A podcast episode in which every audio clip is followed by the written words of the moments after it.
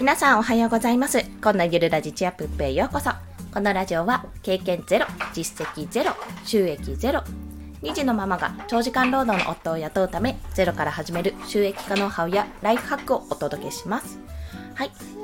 えっと、先にすいません、ご了承ください。生活音が混じります。はい。ということで、今日の発信の内容、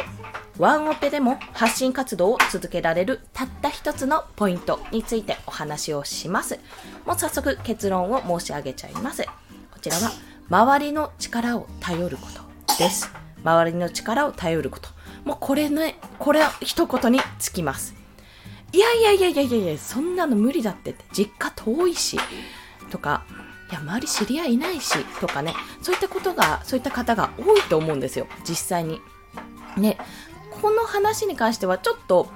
あの、そういった方にもお伝えできるような話にしていきたいんですけども、ちょっと私の環境だけを言ってしまうと、現在私は、あの、夫がね、今まで若干手伝ってくれ、手伝ってというか、もう家にいる時間が長くて、手伝ってはくれたんですけども、もう今ではワンオペです。休みがない。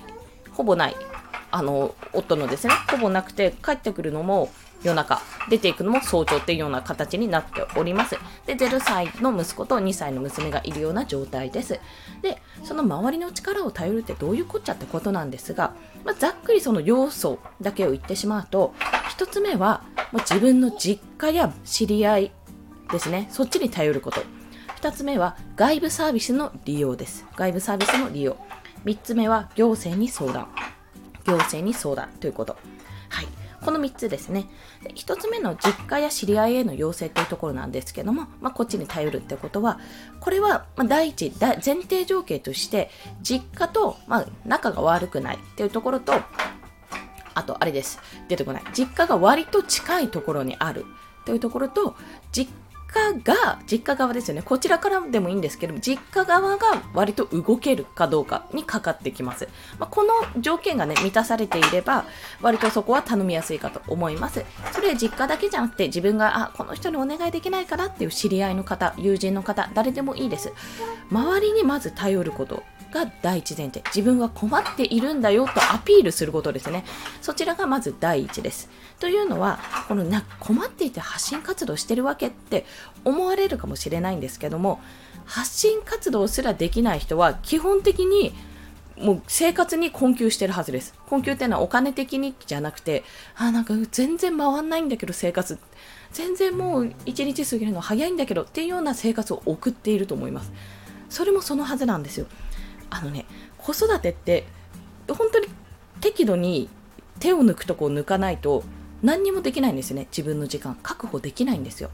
というのはまあ3000直後、直後はもう授乳で精一杯じゃないですか。1に精一杯。で、寝られない。で、ようやく寝てくれるかなと思った頃になると寝返りを打ち始めて、今度は窒息の心配があって、おちおち、あの、寝てる時も気にしなきゃいけない。まあ、いつでもそうなんですけども、動き出してくると、あ、大丈夫かなって気にしなきゃいけない。で、動き出してきて、今度はずりばいとかハイハイしだすと、行動範囲が広がるので、下になんか落ちてるものでね、ポイって口に入れてしまう可能性が高くなるんですよ。だから細かいものを置けない。まあ掃除をすごい、掃除というかすぐ片付けるようになるんですよ。変なもの落ちてないかが心配になると。で、その後はようやく立ち始めるんですね。立ち始めると、まあ可愛い、まあ可愛いってなるんですが、今度は上のものに手が届くようになるんですよ。そうすると、全体的に危ないものはもっと背の高いところで手の届かないところに置かなきゃいけない。で、歩き出したらもうおしまいですね。歩き出したら転んで、こう、テーブルの角とか、それこそガスコンロのスイッチ一つとかにも頭ぶっけたりするので、位置的にね。いや、ガスコンロのスイッチはまだ、あれかな、高いからもう少し上かもしれませんが、まあ、歩き出したらそういうところに頭をぶつけるので、そこも気をつけなきゃいけない。あともう飛び出すとかね、あり得てくるので、そこも気をつけなきゃいけないと。で、登って落ちてとかもあり得る。動けば動くほどだんだん大変になってくるんですよ。ねまあ、そんなことを考えてたら子育てなんて永遠とそれの繰り返しなので休まる時間も何もなくなるんです。楽になるよっていうのは一人遊びもできてもうある程度動きが取れてご飯とかもしっかり食べられてよく眠れてっていう状態になってからまあ大体どれくらいかな。早くて幼児さん遅くて小学生まあ、もしかすると中学生ぐらいまでいろいろとね手がかかるまあそれ中学生も小学生もそれぞれ別の問題が今度は浮上してくるので、まあ、それはそれでね気が気にがかりになるわけですよ。でこんな風に続いていくのに誰にも頼らずにできるってね結構無理ゲーなんですよね。無理ゲーなんですよ。なので私はこの実家や知り合いにまず頼ることとそれが無理だったら外部サービス、まあ、これは料金がかかってしまうんですけども外部サービスを使おうってところなんです。で外部サービスも今結構あってそれこそあのベビーシッターも民間のベビーシッターもありますしそれ以外にねあの結構その保育園一つにしてもいや保育園なんて私働いてないし入れられないっていう方も民間のね保育園って、まあ、普通に入れられるんですよ。お金がちょっと高いんですけど、まあ、託児所的な感じですよね。預けられるんですけど、それって、しかも、高いんですけど、高いんですよ。基本的に料金取ってる分のサービスはちゃんとしてます。あの、まあ、いわゆる就労証明書とか出して、もうこの時間で終わるんだったらパートなんだから4時にお迎えできますよねって早くお迎えできますよねみたいなことを言われずにじゃあ6時まで預かりますかな有無を言わず専業主婦だけど9時6時で預かってくれるとかそういったことができるのでできる場所によってはですけども少なくとも私のえー、と近くにあるあの、まあ、料金を払わなきゃいけない無認可じゃないんですよね多分。まあ、ちょっと認証ですよね。認証の保育園は結構サービスが豊か。おむつも持っていかなくて済むし。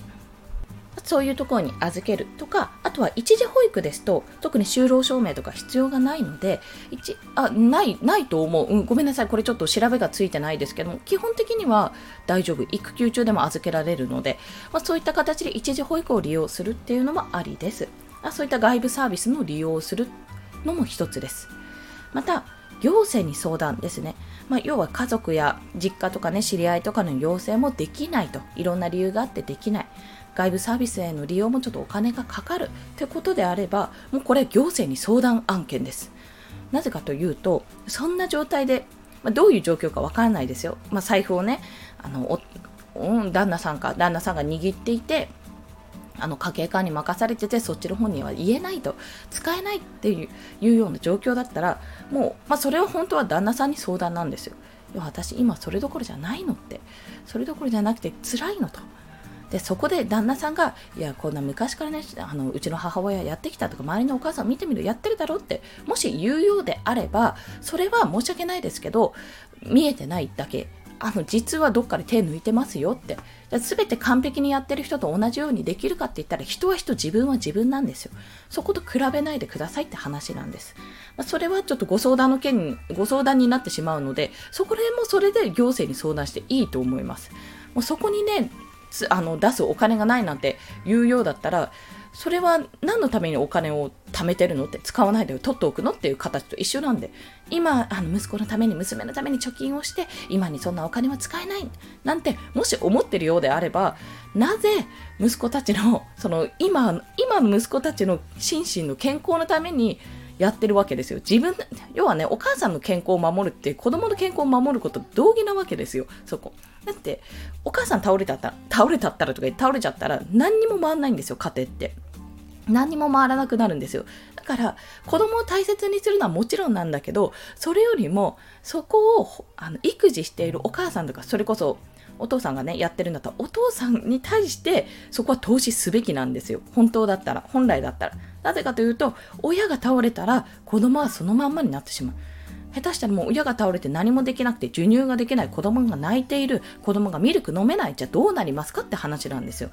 そこを踏まえてほしいんですよね。でなので結局まあそういった状況は行政に相談するのが一番、まあ、行政はあの保健センターかな？とか子ども家庭福祉センターとかに相談ができます。そして、まあ、行政に相談するとあの、行政側がやってるサービスを教えてくれるんですね。これ自治体によって異なると思うので、そこの行政にあの相談していただきたいと思うんですけども、自治体にですね。我が家の場合は、私の住んでいる自治体の場合は、まあ、保育園が2ヶ月、生後2ヶ月ぐらいかな。49日とか57日以降から使えるというところあと宿泊型産後ケア施設っていうのがあります、まあ、産前産後、まあ、産前から確か使えたと思うんですけどあの、まあ、要は自分一人でもいろいろになってて正直今産んでも子供を十分に養育、まあ、保育自分で育児できる自信がないお母さんっているわけですよ。体調面的にもそうだし、まあ、実際に実際にも自分がてんてこまいになって出産までしたらもうどうにどうにかなっちゃうと。もうね出産ってすごいものですからすごい体にダメージを与えるんでこのままじゃ子供に満足にミルクもあげることもできないと。自分の体がね大変で。でも他に頼れる人がいないっていう方とかはこれ審査があるんですけども宿泊型産後ケア施設というものが使えます。あ、私の自治体の場合ですね。あとはファミリーサポートですね。ファミリーサポートも私登録しました。ファミサポートともに産後ケア事業、まあ、産後ケアヘルパーさんですね、の登録も自治体経由ですけども、それもしました。そんな形で、私の場合、実家も近いですし、もう知り合いもたまたまいましたし、結構ね、恵まれた環境にいるんですよ。恵まれた環境にいるんですけど、それでも私はあの、これなんて言うんだっけ、根を張るじゃない、うんとね、根回しでした。そう、根回しをしました。なぜかというと、自分が絶対ダメになることが目に見えたんですよ、2人目の時は。これは私は最悪、てんてこまいになりすぎて倒れるなと思ったんですね。自分はやりがちなので。だからこそ、周りの力を求めますと。私は申し訳ないですけど、皆さんを頼りますと。ということで、そういった根回しはちゃんとしました。まあ、その結果、あもしかすると周りに、周りというか、うちの母とかは、なんでこんなに預けるのかしらって思ってるとは思うんですよ。少なからず思ってるとは思うんですよ。はい。まあ私もそうだろうなってちょっと寂しい思いさせてるかなとも思っております。そこの罪悪感は必ずあります。ただ、その分、あの、2人での時間とかはもう目いっぱいもう、キモって思うくらいに、ラブラブチュッチュな生活を送ってますよ。あ、これ娘ですよ。ちなみに、夫じゃない、夫に関してはちょっとね、また別なんで、今全然出会えてないので、朝と、朝か夜しか出会えてないので、あれなんですけども、まあ、そんな感じでもだったら時間が取れない分、その少しの時間をもういかに濃厚に過ごすかでもギューって普段やらないようなことバーとかやったりするわけですよ。そういう形でもう還元してるというような形。まあ、量がいっぱいあっても結局ダラダラになってしまうのでそれだったら質を高めていこうというそういうスタンスでやっていっております。ということで今回ワンオペでも発信活動を続けられるたった一つのポイントです。これはワンオペじゃなくても自分が今辛いなって思ってる思ってるあこれはきついななんかおかしいなって思っていたら絶対に周りの力を借りてください。周りの力を頼ってください。これはもう言ってしまえば、一人で育児は無理ゲーですっていうところです。一人で育児は無理ゲーです。はい。もう今日はその一言につきます。発信活動うんぬんじゃなくて、うんぬんじゃなくても、まず周りに頼る。そうすることで自分の時間が増える。そうすることで私は申し訳ないですけど発信活動をしています。で、発信活動をしつつ何が効果的かっていうと、いろいろな効果があるんですが、第一にストレス発散になります。もう気がめいらないメール回数が減りました。激減です。もうこれを伝えたいから今日はこのお話をさせていただきました。はい。周りの力を借りることですね。頼ること。まあ、実家や知り合いへ頼ってみる。外部サービスを使ってみる。もしくは行政に相談です。自治体のサービスはちょっとね、安めに設定されているので、民間よりそういったサービスを使ってみる。はい。こういう形で皆さんも時間を作って、まあ、発信活動、発信活動だけじゃないんですけども、外とのつながりをね、ぜひ作っていただければと思います。ということで、今日の合わせて聞きたいは、